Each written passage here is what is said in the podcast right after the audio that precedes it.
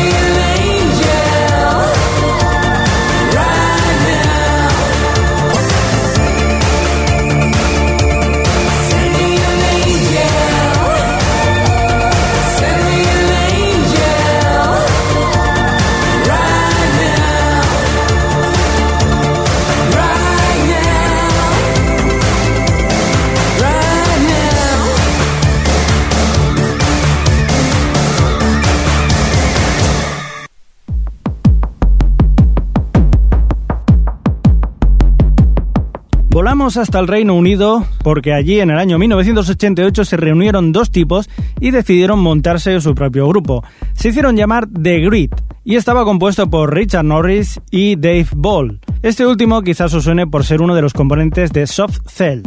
Bueno, pues The Grid han sacado cinco discos hasta el momento con un periodo de parada para atender asuntos personales.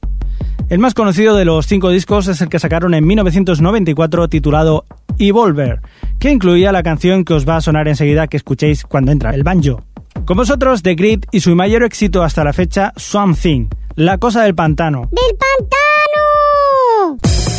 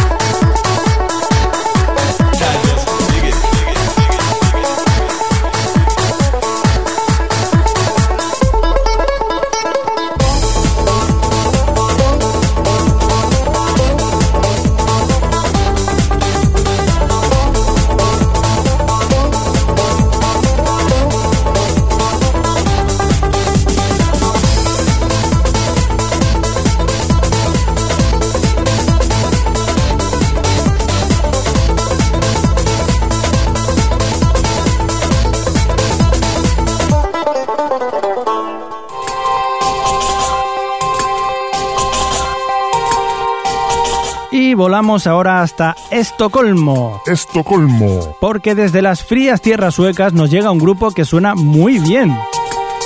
Formado por el cantante norteamericano Andrew Wyatt y los productores suecos Christian Carlson y Pontus Winberg, nos llega el grupo llamado Mike Snau. Quizás de entrada estos dos productores no os digan nada, pero han hecho canciones para Madonna, Suga Babes, Kylie Minogue, Jennifer López y la que para nosotros es la mejor canción de Britney Spears, Toxic. Aparte, también han remezclado para gente como Depeche Mode o Vampire Killers. En todo caso, volvamos con Mike Snow. Se hacen llamar así en referencia al director japonés Takashi Miike, un todoterreno que lo mismo te hace una peli de samuráis que una de gore que otra para niños. Nunca sabes por dónde va a salir este hombre.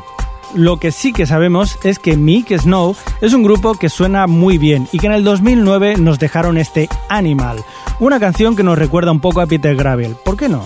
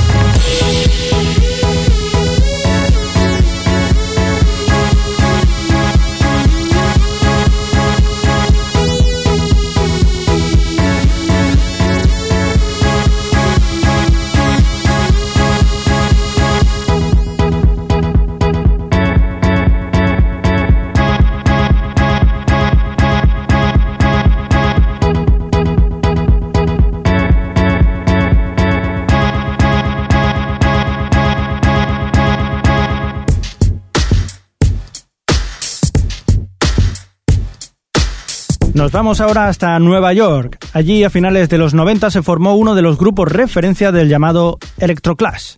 Ellos son Fisher Spooner. El nombre de la banda proviene del apellido de sus dos componentes originarios, Warren Fisher y Casey Spooner. Aparte de ello, se van sumando al grupo multitud de gente según se vayan necesitando, llegando a ser en conciertos pues hasta 20 personas, incluyendo bailarines y artistas y así, vamos, en general, de toda la gente. Fisher Spooner se presentó no tan solo como un grupo de música, sino como una formación artística que engloba muchas facetas, desde la música, por supuesto, a la puesta en escena, coreografía, teatro y muchas más cosas. Muestra de ello son sus videoclips que están cuidados al límite. Vamos a quedarnos con uno de sus singles del más que reconocido disco homónimo, Fisher Spooner, y su eléctrica y poderosa Emerge.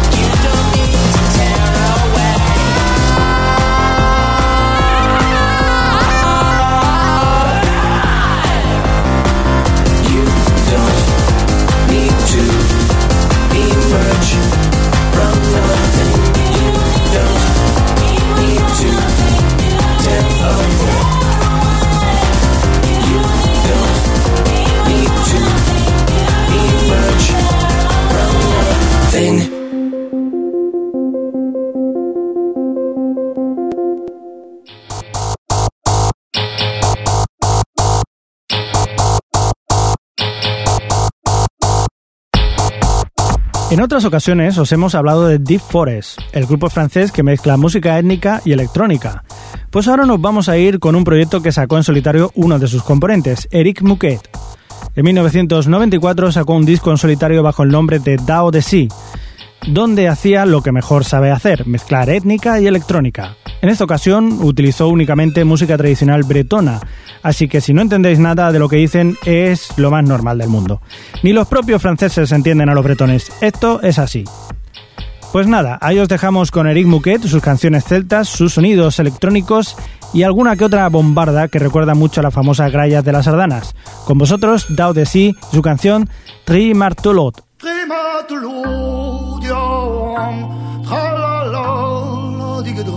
Prima de l'odio om Evone dove agir.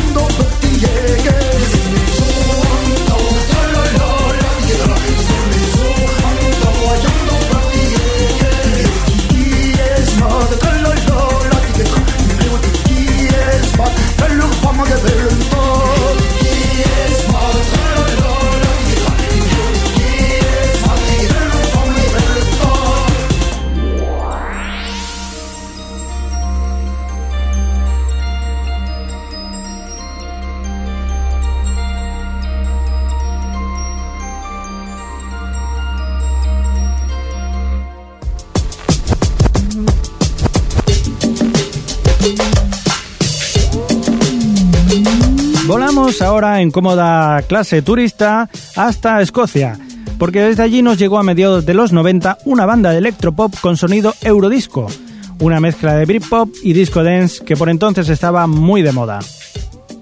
Ellos son Bees, un trío que se formó en el instituto y que se dieron a conocer al aparecer en el programa británico Top of the Pops, sin tener ningún single en el mercado. Gustó y mucho a las discográficas que se apresuraron a ficharlos. En 1997 sacaron su primer disco y antepenúltimo hasta la fecha. El último lo sacaron en el 2001 y la banda se disolvió formalmente en 2003. Pero, ¿y lo bien que se lo pasaron qué? ¿Eh? Nos vamos a quedar con su mayor éxito que sucedió en 1999, dentro de su disco Social Dancing. La canción se llama precisamente como su estilo, Eurodisco. Un poco de energía positiva para alegraros el día.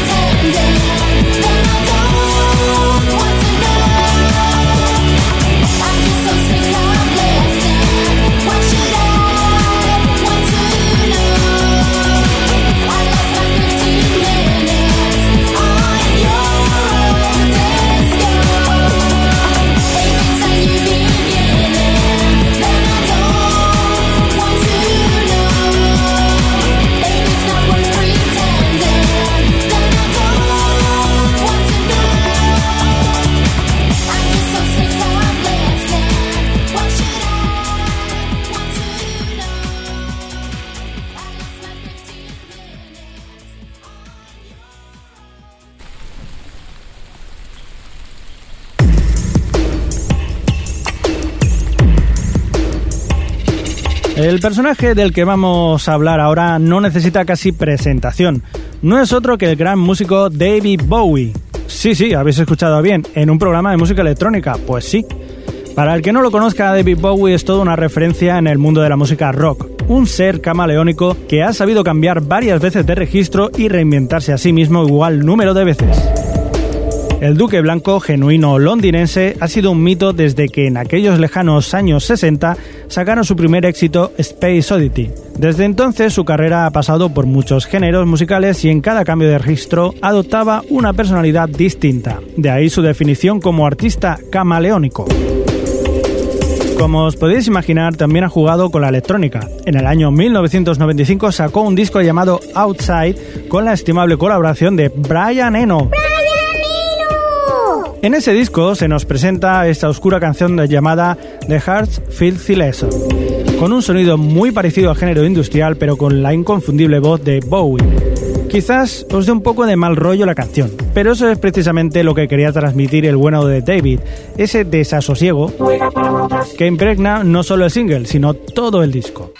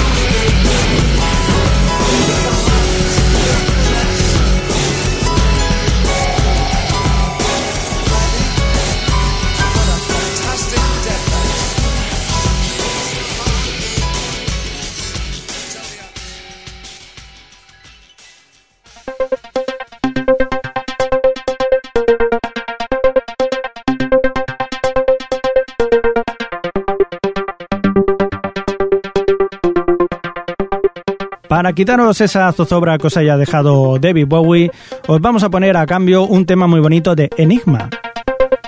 Enigma como tal es un proyecto musical que nació a finales de los 80 de la mano de Michel Cretu.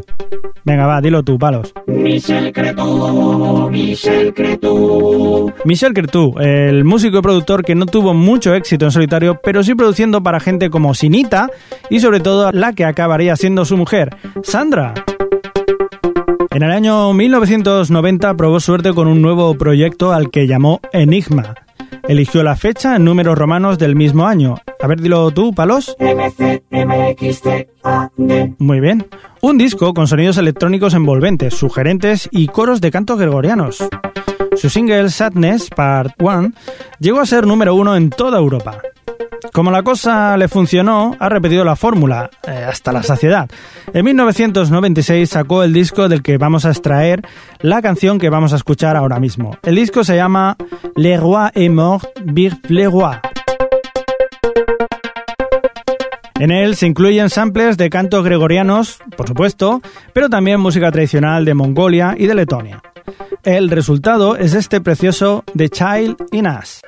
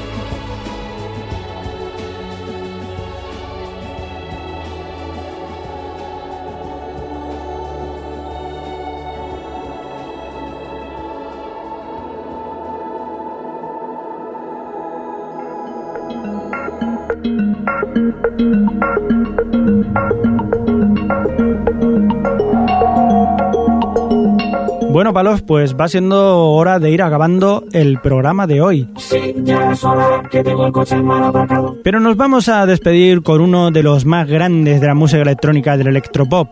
Ellos son Alphaville y aunque ya los hemos tenido anteriormente aquí con algunos de sus grandes éxitos, nos vamos a ir hasta su último disco que han publicado este pasado año, el del 2010. El disco se llama Catching Rays on Giant y es la vuelta a los mercados de la banda alemana de la que ya solo queda Marian Gold como miembro original. Han vuelto a recuperar ese sonido de electropop que tanto les caracterizaba y han rescatado algún que otro tema que tenían aparcado por ahí en su agenda. El segundo single de este disco es el que os vamos a presentar ahora, I Die For You Today. Y es que Marian Gold es muy exageradito y nos dice que morirá por nosotros hoy mismo. Pero vamos, que tampoco hace falta, hombre, que no te lo tomes tan a pecho. Con vosotros, Alphaville, I Die For You Today y pues nada, Tony Palos, hasta la semana que viene. Hasta la semana que viene que tengáis felices sueños eléctricos.